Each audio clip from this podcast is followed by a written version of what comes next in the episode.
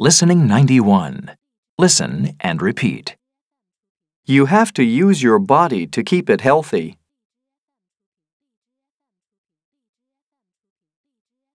Do you have to exercise every day? Yes, you do. You don't have to go to the gym or play a sport every day.